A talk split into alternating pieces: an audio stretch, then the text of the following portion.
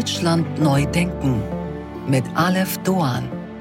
Einen wunderschönen guten Tag allerseits. Willkommen zu unserem Audio-Wochenendmagazin.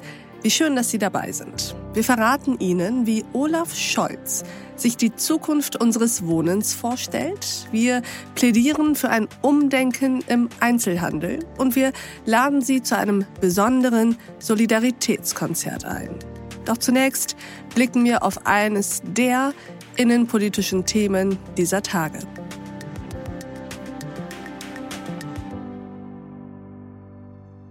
Terrorunterstützer sollte man abschieben. Begründet Hamas-Sympathisanten hätten die freiheitlich-demokratische Grundordnung Deutschlands nicht verstanden. Es ist eine Schande, dass wir Antisemitismus und Hetze auf unseren Straßen erleben müssen. Wer Deutscher ist, wird sich dafür vor Gericht verantworten müssen. Wer kein Deutscher ist, riskiert außerdem seinen Aufenthaltsstatus. Wer noch keinen Aufenthaltstitel hat, liefert einen Grund, abgeschoben zu werden. Schreiben Sie ins Aufenthaltsgesetz, dass antisemitische Straftaten zu einer regelhaften Ausweisung führen.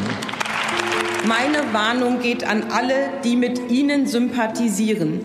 Diese Demokratie, unsere Demokratie, toleriert keinerlei Judenhass und ich kann Ihnen versprechen, wir werden auch und wir arbeiten schon an weiteren Verboten. Die Lage ist mal wieder angespannt. Der Ton wird mal wieder rauer.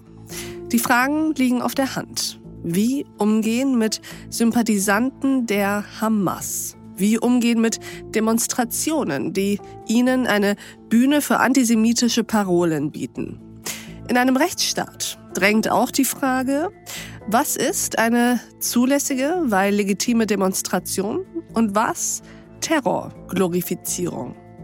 Wann wird eine Meinungsäußerung zu einer Straftat? Und welche Maßnahmen können die aufgeheizte Stimmung eigentlich beruhigen?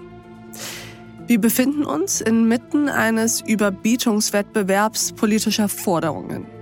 Doch welche davon sind eigentlich rechtens? Welche ließen sich überhaupt umsetzen?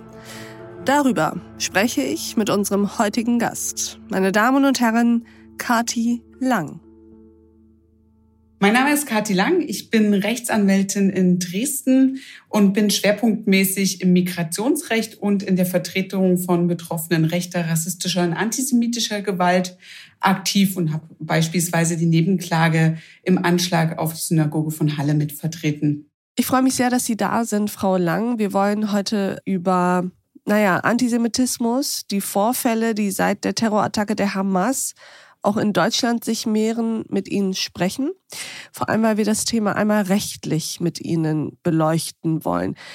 Es häufen sich im Moment, gerade aus der Politik, Forderungen nach zum Beispiel Strafrechtsverschärfungen, aber auch danach, dass Antisemiten, jene, die zugewandert sind, abgeschoben werden oder auch, dass das Bekenntnis zu Israel eine Voraussetzung für die Einbürgerung werden soll. Fangen wir mal bei ersterem an.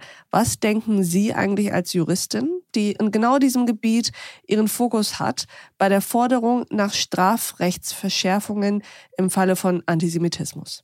Ganz prinzipiell ist meine Haltung dazu, dass es zum aktuellen Zeitpunkt vorrangig keine Strafverschärfung braucht, sondern vorrangig erstmal den Vollzug der bestehenden Gesetze. Weil primär, mhm. und das zeigt sich in den letzten Jahren, haben wir gar kein ähm, sozusagen keine Regelungslücke, keine Strafbarkeitslücke im größeren Sinne, sondern wir haben eine massive Vollzugslücke. Das heißt, dass ähm, Polizei, Staatsanwaltschaft und Gerichte entweder zu langsam zu ermitteln, ähm, zu schlecht ermitteln, nicht anklagen, die Verfahren im Sande verlaufen oder einfach Ewigkeiten dauern. Also wenn man was verändern will, dann muss man vorrangig erstmal den Vollzug verbessern. Was sind denn eigentlich so die relevanten Tatbestände, um die es hier eigentlich ginge? Man muss es ein Stück weit unterscheiden in sogenannte ja. Äußerungsdelikte, also sowas wie Verwenden von äh, Kennzeichen verfassungswidriger Organisationen, wie gesagt Volksverhetzung, Leugnung der Shoah ähm, mhm. haben. Das ist sozusagen ein relativ umfassender Bereich, über den wir gerade auch aktuell bei den Demonstrationen reden. Und dann haben wir den Bereich von, ich sag mal, Gewaltdelikten, wo wir dann darüber reden, ob im Bereich der Strafzumessung der sogenannte ja. Paragraph 46 Absatz 2 Strafgesetzbuch, eine Strafzumessungsregelung zur Anwendung kommt, der eben vorsieht, dass bei rassistischen, antisemitischen, ähm, sexistischen äh, Taten eine Strafschärfung vorgenommen werden muss. Das sind sozusagen die zwei großen Bereiche.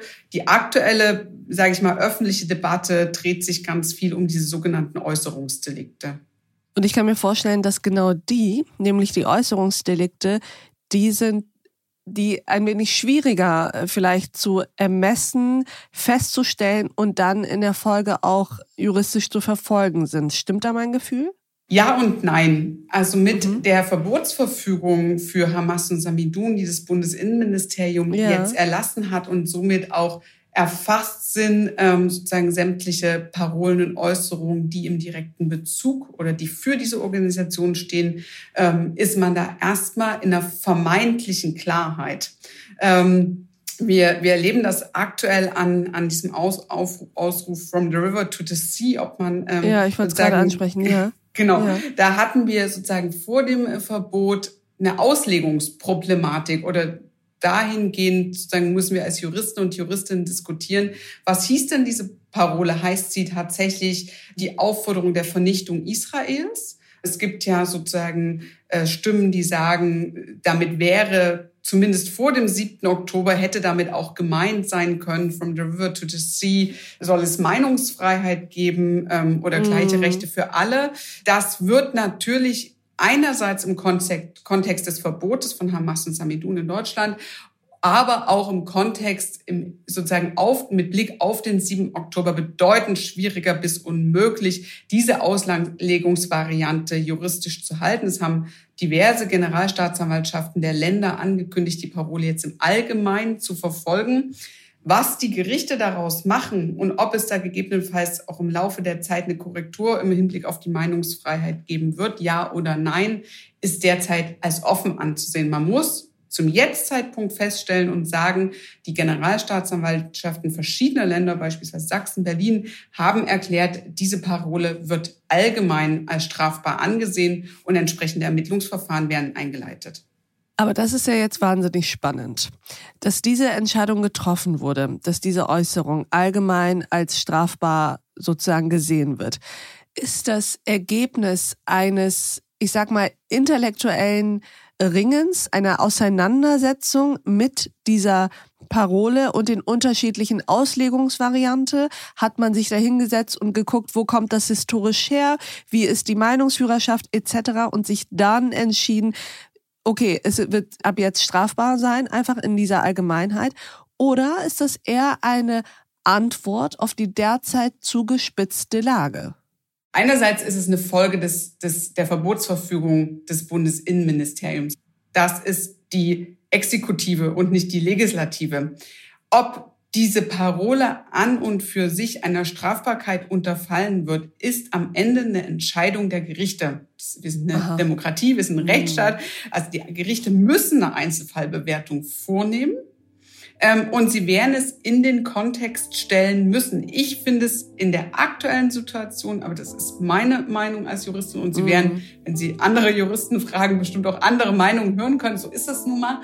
Meine Meinung ist, dass es nach dem 7. Oktober im aktuellen Kontext schwerlich zu vertreten ist, dass mit From the River to the Sea nicht die Vernichtung Israels gemeint ist.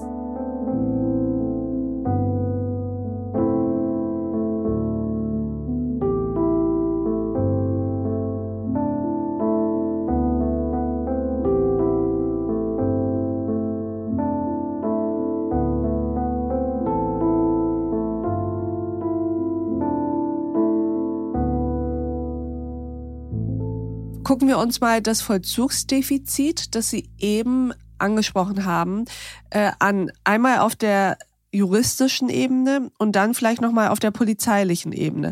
Aber angenommen äh, jetzt, äh, es geht um die Justiz. Was sind da so für Fälle oder können Sie uns Beispiele nennen, wo es zu solchen Vollzugsdefiziten kommt aus Ihrer Sicht? Also ich vertrete ja Fälle in diversen Bundesländern äh, zu antisemitischen, rechten, rassistischen Straftaten. Und ähm, meine Wahrnehmung ist ganz stark, es dauert einfach ewig und die Justiz versucht, die Sachen wegzumoderieren. Also ähm, das heißt tatsächlich in einer vermeintlichen neutralen Haltung Verfahren zu entpolitisieren und das und nicht zu verstehen, dass der Gesetzgeber aber was anderes wollte. Also das Strafgesetz ist natürlich eindeutig dahingehend bei allem, was die Verwendung von verfassungswidrigen Kennzeichen angeht oder ja. Volksverhetzung, aber im Detail sind es halt Auslegungsfragen. Ne? Also ähm, ja. Beispielsweise ähm, ein Verfahren äh, in Dresden, äh, da hat im Rahmen der sozusagen einer rechtsextremen Demonstration zum, zum 13. Februar, also anlässlich der Bombardierung Dresdens, tragen ähm, Rechtsextremisten ein Plakat, ein Transparent mit der Aufschrift Bomben Holocaust. So. Mhm. Ist das die Verharmlosung ähm, der Shoah, ja oder nein? Also das heißt, da wird die Bombardierung Dresdens mit dem Holocaust gleichgesetzt. Und gleichgesetzt, ja. Meiner rechtlichen Auffassung nach ähm, ist das eine Verharmlosung des Holocaust, weil sozusagen der, der dahinterstehende Impetus ist zu sagen, ähm, Dresden war genauso schlimm. Und wenn man das sozusagen, es ist nicht nur historisch falsch, es steht dahinter zu sagen, ähm, sozusagen, es hätte sowas wie eine gleichwertige kriegerische Auseinandersetzung stattgefunden, wogegen aber auf der einen Seite, und das ist die historische Wahr Wahrheit, ähm, sechs Millionen tote Juden stehen und an der andere, auf der anderen Seite eben im Zuge einer kriegerischen Auseinandersetzung Angriff auf eine, auf eine Stadt ähm, sozusagen. Und das ist eine Problematik. Also das Verfahren ist bis heute, die Generalstaatsanwaltschaft Dresden hat das Verfahren eingestellt und hat gesagt, nein. Mit welcher Begründung? Einer ist eben, dass die Staatsanwaltschaft der Auffassung ist, äh, dass mit einer solchen Aussage die Verbrechen, die während der NS-Zeit begangen worden sind, weder, weder quantitativ noch qualitativ heruntergespielt worden wären. Okay. Ähm, es äh, wird auch weiter vertreten dann von der Staatsanwaltschaft, ähm, ja, also so auch im Wortlaut in der Ablehnungsverfügung, ähm, es sei ein provokantes Transparent, aber die Rechtsextremisten hätten damit eine inhaltliche Auseinandersetzung erzielen wollen.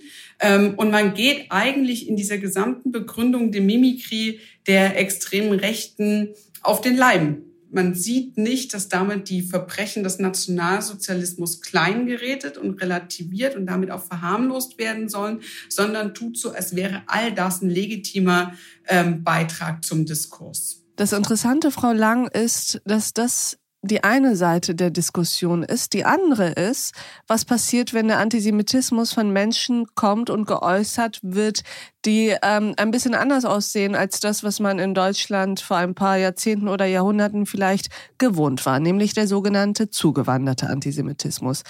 Die Forderungen mehren sich natürlich von politischer Seite, dass mh, hm, wer Antisemit ist, in Deutschland nicht bleiben dürfe. Das heißt, eine äh, beschleunigte Abschiebung von Menschen, die antisemitisch auffällig werden. Was ist davon zu halten? Also ich will da vorab eins voranstellen. Ich halte diese gesamte politische Debatte für verlogen. Und zwar dahingehend, als dass wir als Gesellschaft reflektieren müssen, dass wir ein Antisemitismus-Problem mit verschiedenen Ursachen haben, ähm, dass wir sicherlich auch unterschiedlich bekämpfen müssen. Aber jetzt so zu tun, als würde Antisemitismus in Deutschland auf ploppen aufgrund von Menschen mit äh, sozusagen, die hier zugewandert sind oder Migrationshintergrund haben, ist das verlogenste überhaupt und hat ganz viel mit einer Schuldabwehr in der deutschen Gesellschaft, einer deutschen Mehrheitsgesellschaft zu tun. Es zeigt sich leicht jetzt auf die anderen, weil es von dem eigenen Versagen natürlich sozusagen extrem ablenkt. Man muss das ist unbedingt notwendig und das ist notwendig für den Schutz jüdischen Lebens in Deutschland, sämtliche Formen des Antisemitismus bekämpfen. Mir missfällt es äußerst, ähm, in welche Richtung die Debatte geht, weil sie nämlich davon ablenkt, welchen Antisemitismus wir in der Mehrheitsgesellschaft der Deutschen haben. Wir sehen die Debatte um Aiwanger, den wir sozusagen in der Mitte der Gesellschaft verankert haben, der überhaupt nichts mit Zuwanderung, sondern ganz viel mit Historie zu tun hat. Ähm, das missfällt mir und das finde ich auch in gewisser Weise wirklich ablehnen. Da wird auf dem Rücken von, äh, von Juden und Jüdinnen ein politischer Diskurs vorangetrieben, der, der einseitig ist und der meiner Meinung nach fehlerhaft ist. Damit ist ähm, dem Schutz jüdischen Lebens in Deutschland nichts genutzt. Wie ich habe es am Anfang gesagt, ich habe vertreten ähm, Überlebende des Anschlags auf die Synagoge von Halle. Ähm, das war ein deutscher Rechtsextremist. Vielen Dank für diese Klarheit. Ich glaube, die hilft dem einen oder anderen vielleicht darüber nochmal anders nachzudenken. Ich muss wahrscheinlich nicht sagen, dass ich da bei Ihnen bin. Aber ähm, trotzdem äh, dreht sich die Diskussion ja um etwas, das im Moment stattfindet. Und wenn man sich die aktuelle Lage anguckt, dann kann man ja erstmal sehen, dass es in erster Linie ähm, aus einem bestimmten Kulturkreis, sage ich jetzt mal, kommenden äh, Demonstrationen sind, die dazu führen, dass Menschen jüdischen Glaubens, jüdischer Identität sich unsicher fühlen. So, also das ist ja erstmal, wenn wir uns den Status quo angucken, dann sind es in allererster Linie mit einer ähm, palästinensischer Freiheit ähm, verbundene Demonstration, die eben auch zu antisemitischen Ausuferungen zum Teil führt. Ähm, jetzt als aktuelles Beispiel vielleicht die Demonstration in Essen. Das heißt, wenn wir jetzt nochmal auf die rechtliche Lage uns konzentrieren, wer Antisemit ist, soll nicht in Deutschland bleiben dürfen. Was, was bedeutet das für Sie? Wie schätzen Sie das ein? Auch da ist die Frage, auf welcher Ebene man das diskutiert. Also diskutiert man das darin, was man gesetzlich jetzt alles machen kann, oder diskutiert man das da damit, was am Ende mal vollziehbar ist? So, ich bin mhm. da eher praktisch und ein Stück weit auch pragmatisch veranlagt ähm, ja. und sage ganz viel, was da jetzt äh, politisch äh, sozusagen vorgeschlagen wird, ist am Ende Schaumschlägerei, weil es, es sozusagen überhaupt nichts an dem Problem ändern wird. Ein Stück weit will ich noch mal ganz kurz einen Punkt zurückgehen. Ich ich glaube, wir haben eine unterschiedliche Einschätzung diesen, zu diesen Demonstrationen, die aktuell laufen. Ich denke, also in meiner Wahrnehmung ähm, äh, laufen da antisemitische Demonstrationen oder demonstra zumindest demonstrieren da in der Meinungsführerschaft ganz viel zu häufig Leute, mit denen es vorrangig um Antisemitismus und nicht um Gleichheit und Freiheit äh, für alle Menschen geht, die das Existenzrecht in Israels in Frage stellen. Und da muss ich sagen, ähnlich wie ähm, wie bei rechtsextremen Diskussionen. Ähm, wir haben uns in Deutschland aufgrund der Geschichte entschieden, die Meinungsfreiheit einzuschränken. Das ist ja in anderen Ländern durchaus anders. Sie können in den USA mit einer Hakenkreuzfahne äh, sozusagen mm. rausgehen. Das, das geht hier nicht so. Und deswegen ist es meiner Meinung nach auch richtig zu sagen, ähm, also einen hasserfüllten Antisemitismus auf deutschen Straßen, das, dem schieben wir einen Riegel vor.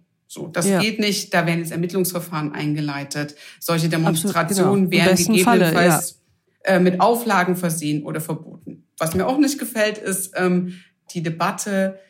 Also in Deutschland, außer in Berlin und einigen Großstädten am Anfang finden diese Demonstrationen statt.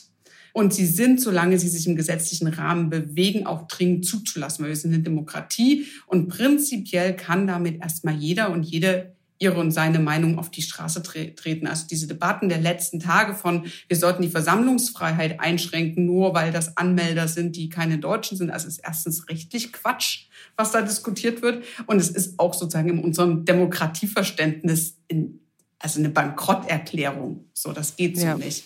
Jetzt zurück zu Ihrer Frage, zur, äh, was macht man mit den Menschen, die keine deutsche Staatsangehörigkeit haben und kann man, sollte, also sagen, wie sind rechtlich diese momentanen Abschiebediskurse einzuordnen? Rein ganz praktisch. In zig Länder geht es einfach vollzugstechnisch gar nicht, dass wir dahin abschieben. Also mhm. es gibt keine Abschiebung in den Gazastreifen, es gibt keine Abschiebung in das Westjordanland momentan. Das heißt, wenn diese Menschen staatenlose ähm, Palästinenser aus der Westbank oder aus dem Gazastreifen sind, ähm, können wir die ausweisen, aber wir werden sie schlussendlich nicht abschieben können. Also da kann man, also diese Ausweisungsmaßnahme kann man greifen, aber trotzdem sind sie ja hier. Das heißt, wir müssen uns irgendwie die Problematik stellen, was können wir mit diesen Menschen anders als, als rechtlich machen?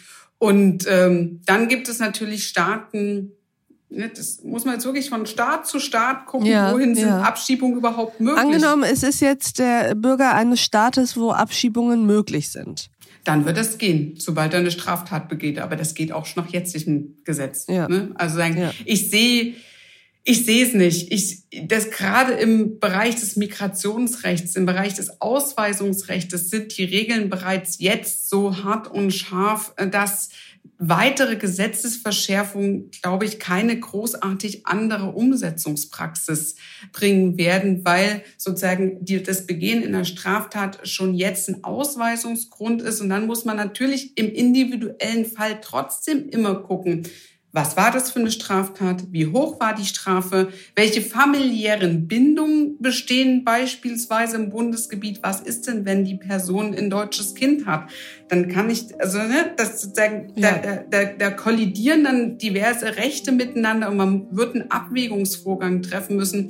Das wird jetzt gemacht und es wird auch in Zukunft gemacht werden müssen, weil wir eben ein demokratischer Rechtsstaat sind, der sozusagen eine eine Wertebindung in unserer Verfassung haben. Dazu gehört Beispiel eben auch das Grundrecht auf Ehe und Familie.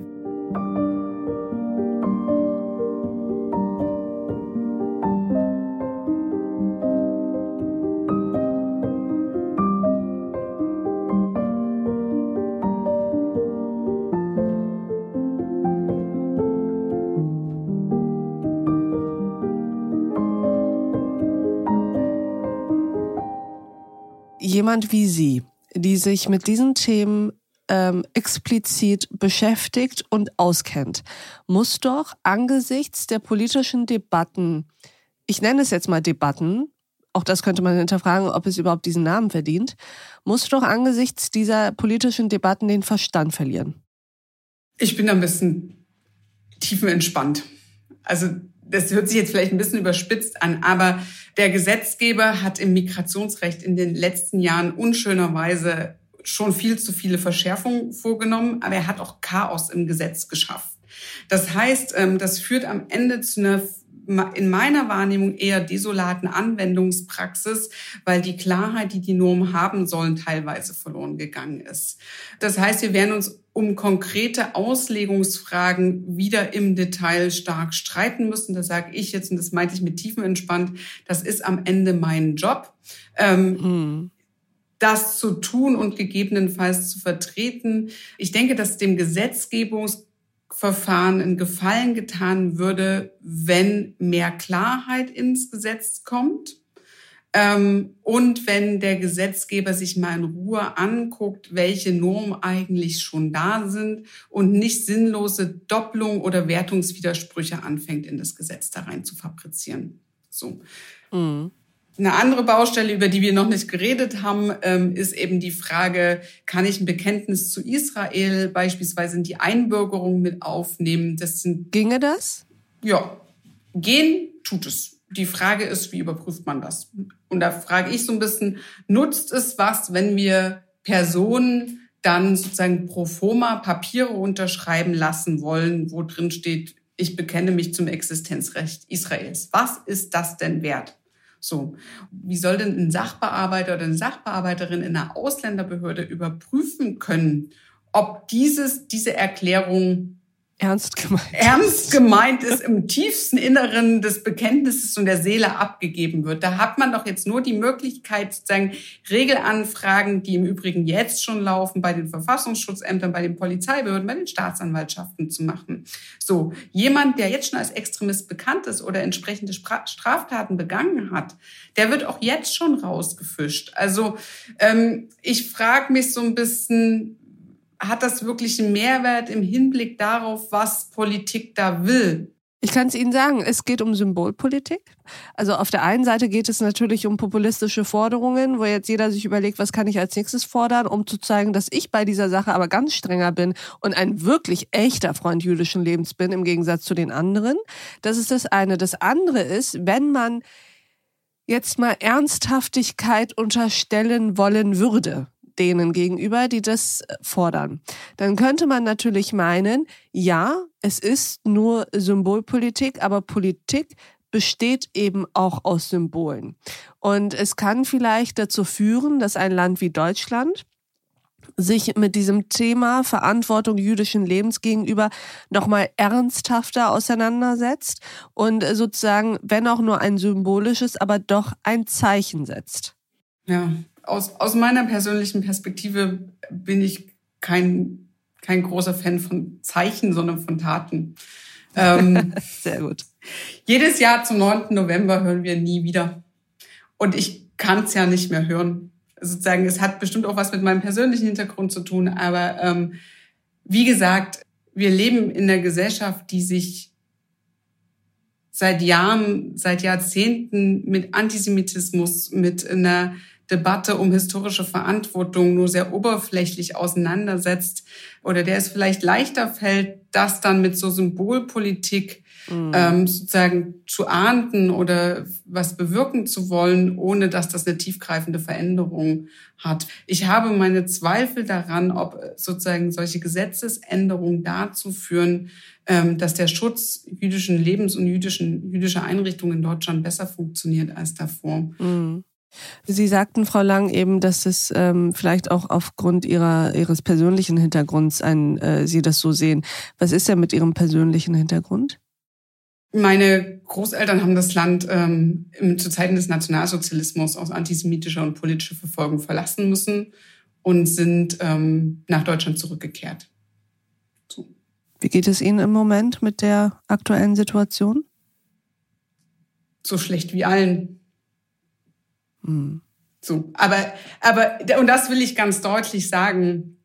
Ähm, meine Arbeit hat sich immer damit beschäftigt, gegen Rassismus, gegen Antisemitismus, gegen Rechtsextremismus aktiv zu sein.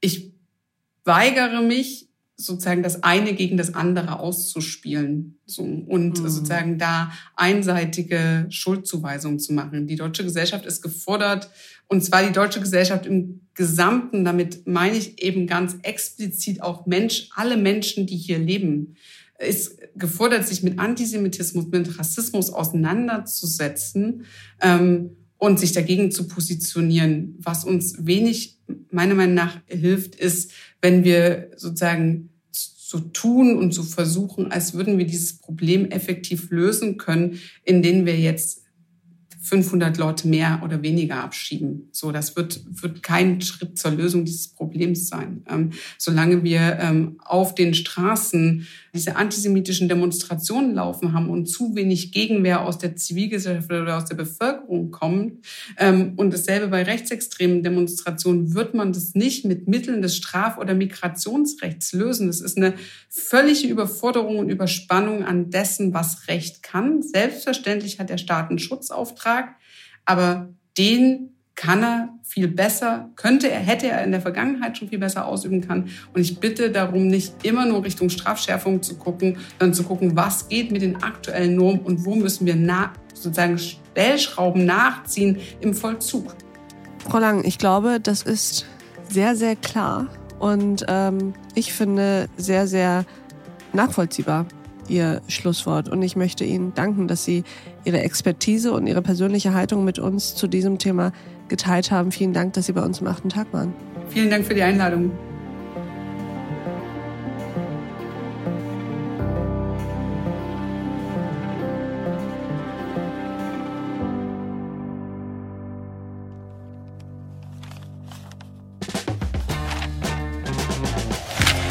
Die Stilfrage. Der Bundeskanzler hat sich vom Retro-Zeitgeist mitreißen lassen. Den Anschein macht zumindest seine Forderung von Sonntag, Baupolitik bundesweit umzudenken.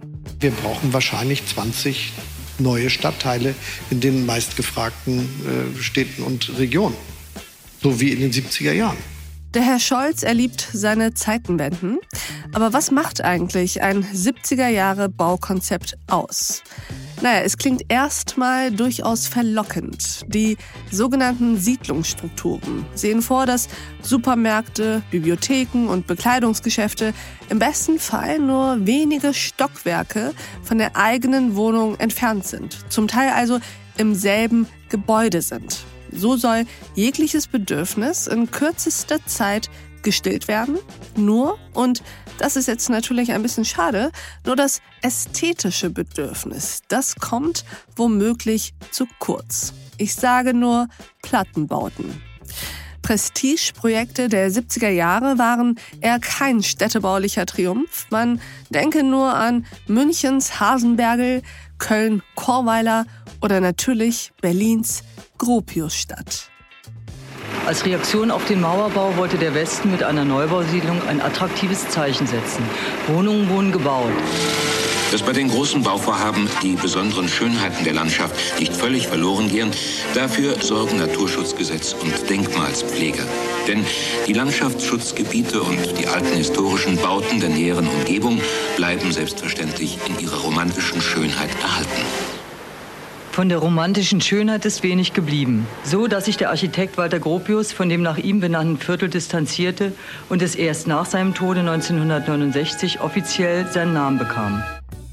Und überhaupt ist das Schwelgen in der Vergangenheit nicht eher eine Kernkompetenz der Konservativen? Von einer selbsternannten Zukunftskoalition und ihrem Regierungschef erwarten wir mehr Neues, mehr Vision, mehr Fantasie, mehr Zukunft eben. Und wo wir schon dabei sind, gerne auch mehr Stil. Die Zukunft gehört dem stillen Einkaufen.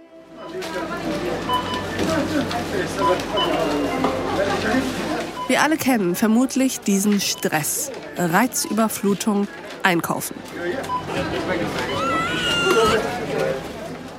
Und damit meine ich nicht nur die meterhohen Regale gefüllt mit hunderten Produkten aller Marken und aller Länder. Dieses Überangebot, das alleine schon die Suche nach dem Lieblingspesto oder der richtigen Milch oder einfach einer Tüte Chips zu einer Tortur werden lässt. Es sind auch die Mitmenschen, die mal mehr, mal weniger mitmenschlich, vertieft in ihre eigene Schnitzeljagd oder abgelenkt ins Telefon schreiend dieses Leid potenzieren. Ich zitiere gerne Jean-Paul Sartre, der natürlich wusste, die Hölle, das sind die anderen. Aber als sei das alles nicht schon genug, setzen die Geschäfte selbst häufig noch einen obendrauf. Sie beschallen das ganze Spektakel mit sogenannter Hintergrundmusik, die leider nicht wie ein Weichzeichner oder, um in der akustischen Sprache zu bleiben, White Noise funktioniert, sondern alle Anwesenden nur noch lauter sprechen lässt. Zudem immer mehr Flatscreens, die Artikel lauthals bewerben, die man ja eh nicht finden würde, und mitarbeiterinterne Ansagen natürlich auch über die Lautsprecher. Das alles ist zu viel. Und ausgerechnet der größte Einzelhandel der Welt hat dieses Problem sich nun eingestanden und reagiert darauf mit Maßnahmen. Der US-Gigant Walmart hat angekündigt, täglich von 10 bis 12 Uhr die sogenannte Sensory Friendly Hours einzuführen. Das heißt, die Lautsprecher bleiben stumm, die Bildschirme dunkel und das Deckenlicht wird sogar leicht gedimmt. Hintergrund ist, vor allem Menschen mit zum Beispiel Autismus oder ADHS eine möglichst angenehme Atmosphäre zu schaffen. Und diese Rücksichtsnahme ist aller Ehren wert. Denn selbst ich als im Allgemeinen relativ stressresistente Person empfinde die Einkaufserfahrung, wenn man sie denn so nennen will, im Einzelhandel als absolute Zumutung. Und von mir aus kann diese Idee auch gerne weitergedacht werden. Denn in Zeiten von Quick und E-Commerce sollten die Geschäfte sowieso alles dafür tun, um einen Besuch bei ihnen so angenehm wie möglich zu gestalten. Die Dauerbeschallung aus allen Ecken ist aber das Gegenteil von angenehm. Aleph approved.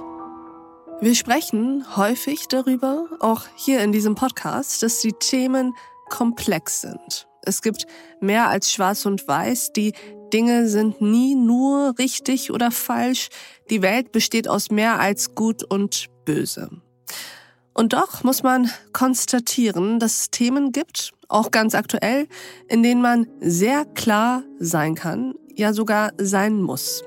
Etwa, wenn es um den Schutz jüdischen Lebens geht. Es gibt keine Grauzone bei der Frage, ob und wie jüdische Menschen in Deutschland geschützt werden sollen. Es gibt auch keine Grauzone bei der Sorge darüber, dass Menschen jüdischen Glaubens sich in diesem Land unsicher fühlen oder sogar unsicherer fühlen. Und weil diese Klarheit gerade in der Kulturbranche vielen gefehlt hat, haben sich nun einige herausragende Künstler und Intellektuelle dieses Landes zusammengetan und laden zu einem Solidaritätskonzert in Berlin ein. Gegen das Schweigen, gegen Antisemitismus heißt das Konzert, initiiert vom Pianisten Igor Levit am 27. November im Berliner Ensemble.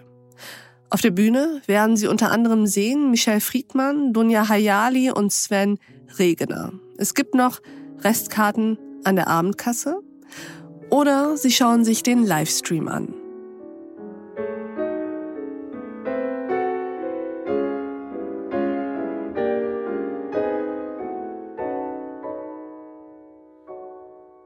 Lassen Sie uns füreinander einstehen. Anders schaffen wir das nicht mit dieser sogenannten Menschlichkeit. Ich danke Ihnen fürs Mithören und Mitdenken und ich freue mich, wenn wir uns im nächsten achten Tag wieder begegnen. Bis dahin, auf sehr, sehr bald. Ihre Alef Doan.